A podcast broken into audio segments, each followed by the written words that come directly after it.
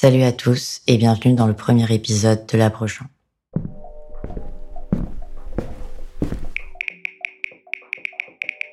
La Brochon para de NA Connected.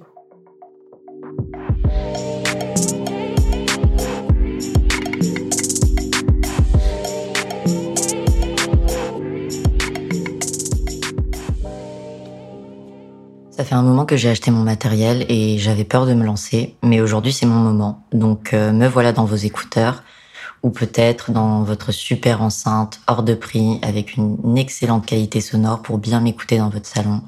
Ça ce serait vraiment le top. Je suis hyper contente de faire ça, donc euh, j'espère que ça vous plaira autant que moi ça me plaît.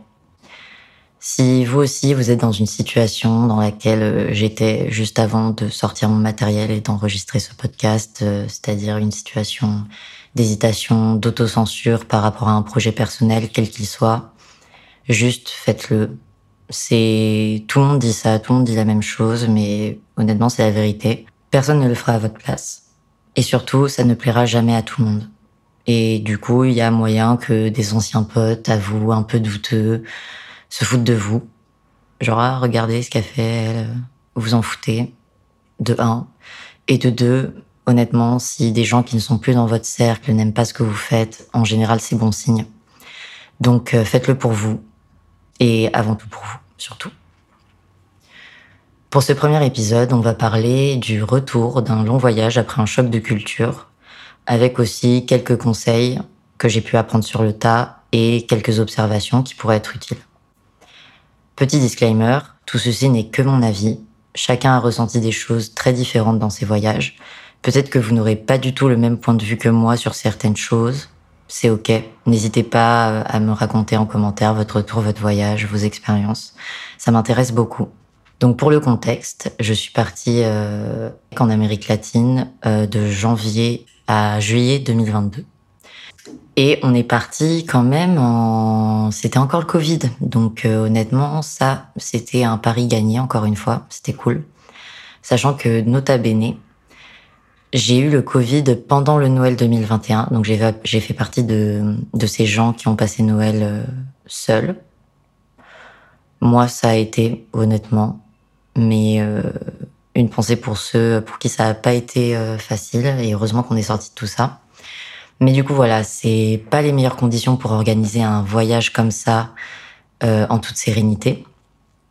Et en plus de ça, comme si c'était pas assez, en rentrant de voyage, j'ai eu encore le Covid. Donc voilà, la boucle est bouclée. Euh, je n'étais même pas là à la surprise de retour de voyage avec mes amis, ma propre surprise. En gros, j'étais pas là.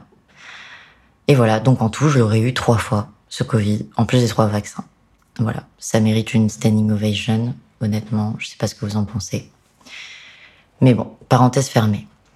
Donc pour le contexte, euh, terminé là-dessus, euh, on a fait cinq pays. Mon pays préféré, je dirais que c'est la Colombie. C'est un pays immense, les gens sont gentils, c'est magnifique. Que tu aimes la montagne, que tu aimes la randonnée, que tu aimes la ville, que tu aimes la campagne, les sensations fortes. Il y a tout ce que tu veux, la plage, il y a tout ce que tu veux peuple très accueillant et euh, aussi avec une histoire quand même très particulière que tu ressens et qui du coup euh, est très intéressante. Beaucoup de musées et tout le passé voilà des, des narcotrafiquants se ressent encore. D'ailleurs, c'est pas vraiment du passé finalement. Certaines grosses têtes sont du passé, mais voilà. Et ça se ressent et quand tu visites, c'est à la fois lourd, mais en même temps, les gens sont tellement chaleureux malgré tout ça que c'est incroyable, honnêtement, allez-y si vous pouvez. Et une belle surprise, un pays euh, où j'attendais pas grand-chose à la base. Je me disais, ok, on y va, je connais pas, mais et vraiment, ça a été une énorme surprise. J'ai adoré ce pays, c'est la Bolivie. Très sous-côté, honnêtement. Il n'y a pas beaucoup de touristes là-bas. Les Boliviens aiment beaucoup les Français apparemment, donc voilà, je vous le dis. C'est un peuple plus froid que les Colombiens si on compare, mais quand tu perces la carapace, là, c'est c'est le paradis. C'est des gens très chaleureux qui vont t'accueillir comme si t'étais étais de leur famille. Les villes sont très belles. Il y a de très beaux paysages à voir. Donc, euh, je vous le conseille. Et si un Bolivien passe par là, sait-on jamais? Bah, j'ai adoré ton pays, franchement. Pour euh, revenir au sujet du retour, personnellement, je l'ai bien vécu. C'est davantage maintenant que je repense au voyage, donc un peu plus d'un an après. Au début, je me disais que c'était bizarre d'aussi bien vivre euh, l'arrêt d'une expérience euh, aussi prenante et intense émotionnellement. Après, chacun le vit à sa manière. Faut pas se poser de questions. Au bout d'un moment, c'est ce que je me suis dit. Je pense que je l'ai très bien vécu parce que j'étais surtout très heureuse de retrouver ma famille, mes proches, mes amis. Mais euh, ça fait quand même bizarre de revenir dans un confort de vie quand t'es parti, que t'étais très nomade. Tu passes deux jours dans une ville, allez hop, on enchaîne, t'es en mode sac à dos, auberge de jeunesse. C'est fatigant quand même, t'amènes pas beaucoup d'affaires, tu dois prendre l'essentiel. Et parfois t'as des galères, franchement, euh, parfois t'as des galères que t'aurais jamais pu prévoir, mais voilà, tu dois, tu dois régler ça quand ça arrive. Et là, revenir euh, dans un pays comme la France où tout est à côté, tout est à proximité, rien n'est dur à trouver. Au début, ça fait un peu bizarre, mais on se réhabitue vite en fait. C'est ça qui est, ça qui est bien. Maintenant, on va passer à mes conseils slash observations. Ici, ce sera assez propre à l'Amérique latine parce que c'est ce que je connais et j'ai pas ou peu voyagé dans d'autres continents, surtout sur un délai aussi long. Mais bien sûr, il y a plein de choses qui s'adaptent à d'autres continents, à d'autres pays. Allez, c'est parti.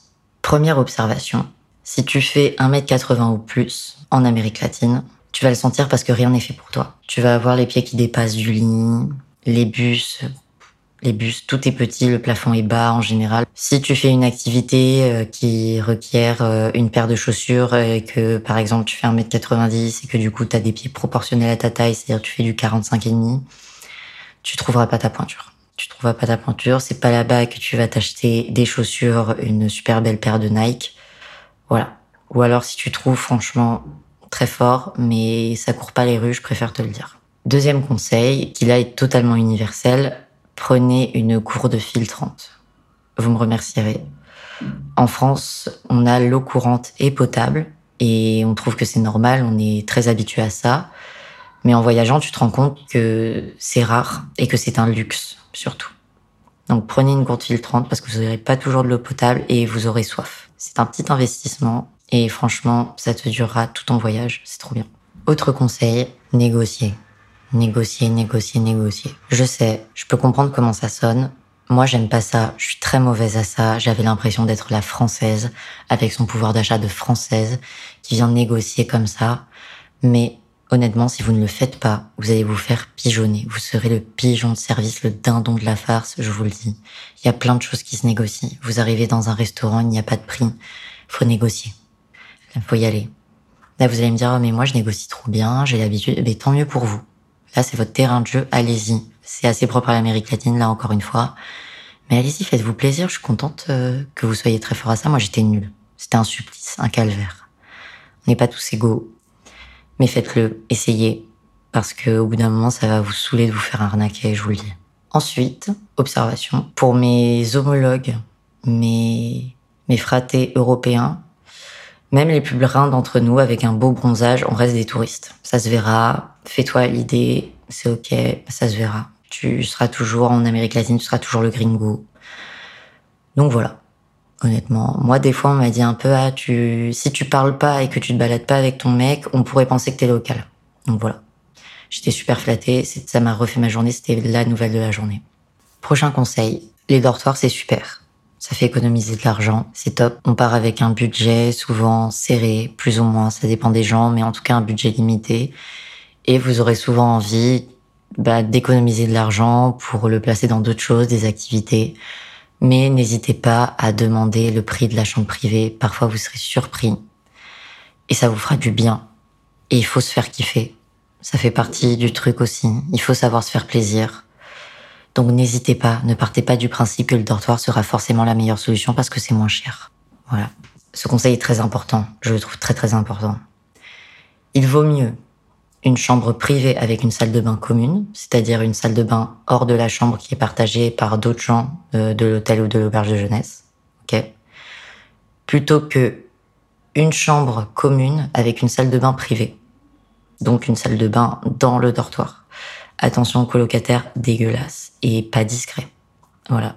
En dortoir, vous ne choisissez pas vos colocataires. Et honnêtement, vous allez perdre des heures de sommeil, je vous le dis.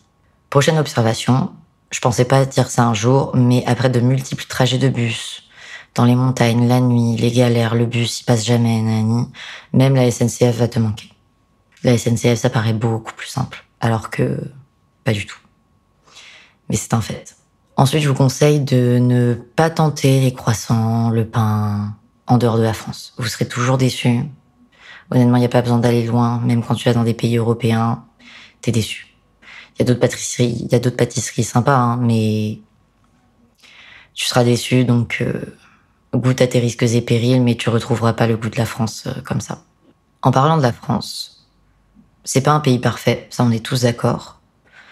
Mais quand tu voyages dans des pays plus pauvres, avec des gouvernements très instables, tu te rends compte qu'on a beaucoup de choses. On a de la prévention sur les maladies, sur la sexualité, on a de l'éducation, l'accès gratuit à l'éducation, la sécurité sociale. Ça, c'est un truc de fou quand même, la sécurité sociale. Par exemple, on discutait avec des locaux et on s'est rendu compte que déjà beaucoup de gens ne sont pas vaccinés par manque de confiance en leur gouvernement, effectivement, mais aussi parce qu'ils n'avaient pas les sous et ça, c'est triste. Donc, euh, c'est aussi bien de se rappeler de ce qu'on a. Et ça, souvent, c'est c'est en voyageant que tu le que tu le vois, que tu remarques, parce que tu es habitué en France. Pour toi, c'est normal. Et après, quand tu vois le quotidien d'autres personnes, ça te remet un peu à ta place, honnêtement.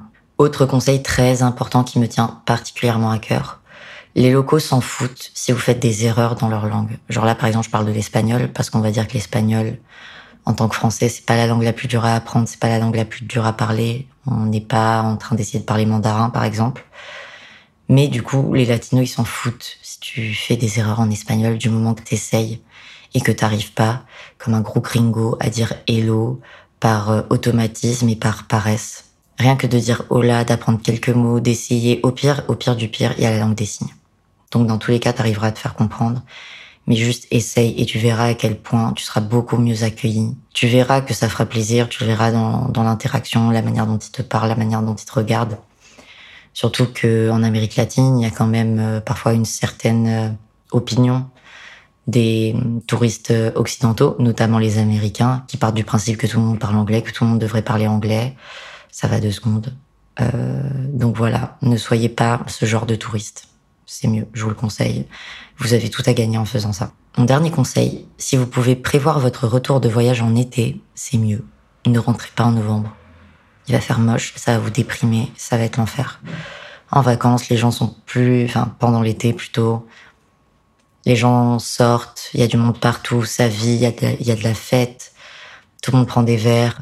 Ça va vous mettre dans une dynamique beaucoup plus cool que de rentrer sous moins 10 degrés. Ça paraît évident, Parfois, on n'a pas tout, le temps le choix. Parfois, on préfère rester plus longtemps et rentrer quand il fait froid, du coup. Mais c'est mieux de rentrer l'été, quand même. C'est la fin de mes conseils. Et mm, en conclusion, je dirais que après cette expérience, je me suis posé la question de est-ce que je vivrais à l'étranger? Et je me suis dit que pour l'instant, non. Je me vois pas habiter dans un pays aussi différent du mien, culturellement. Pour l'instant, en tout cas. Une chose est sûre, c'est que j'ai envie de repartir. Je parle de différence parce que pour moi, enfin c'est assez évident, mais un Français qui déménage à Montréal, ça n'a rien à voir euh, qu'un Français qui déménage en Bolivie, par exemple. Déménager dans un pays, euh, même à l'autre bout du monde, avec une culture très occidentale, plus ou moins les mêmes repères, les mêmes restaurants, ça fera pas le même effet que de partir dans une culture, dans un pays avec une culture drastiquement différente. Par exemple, aller vivre en Espagne, pourquoi pas Vivre en Papouasie-Nouvelle-Guinée, euh, je pense que le choc serait plus violent, honnêtement. Bien sûr, rien n'est figé dans le temps. On verra bien ce qui se passe. En tout cas, j'espère que vous avez aimé ce premier épisode. N'hésitez pas à me donner vos avis. Puis, RDV au prochain round, comme on dit. Allez, ciao, bisous.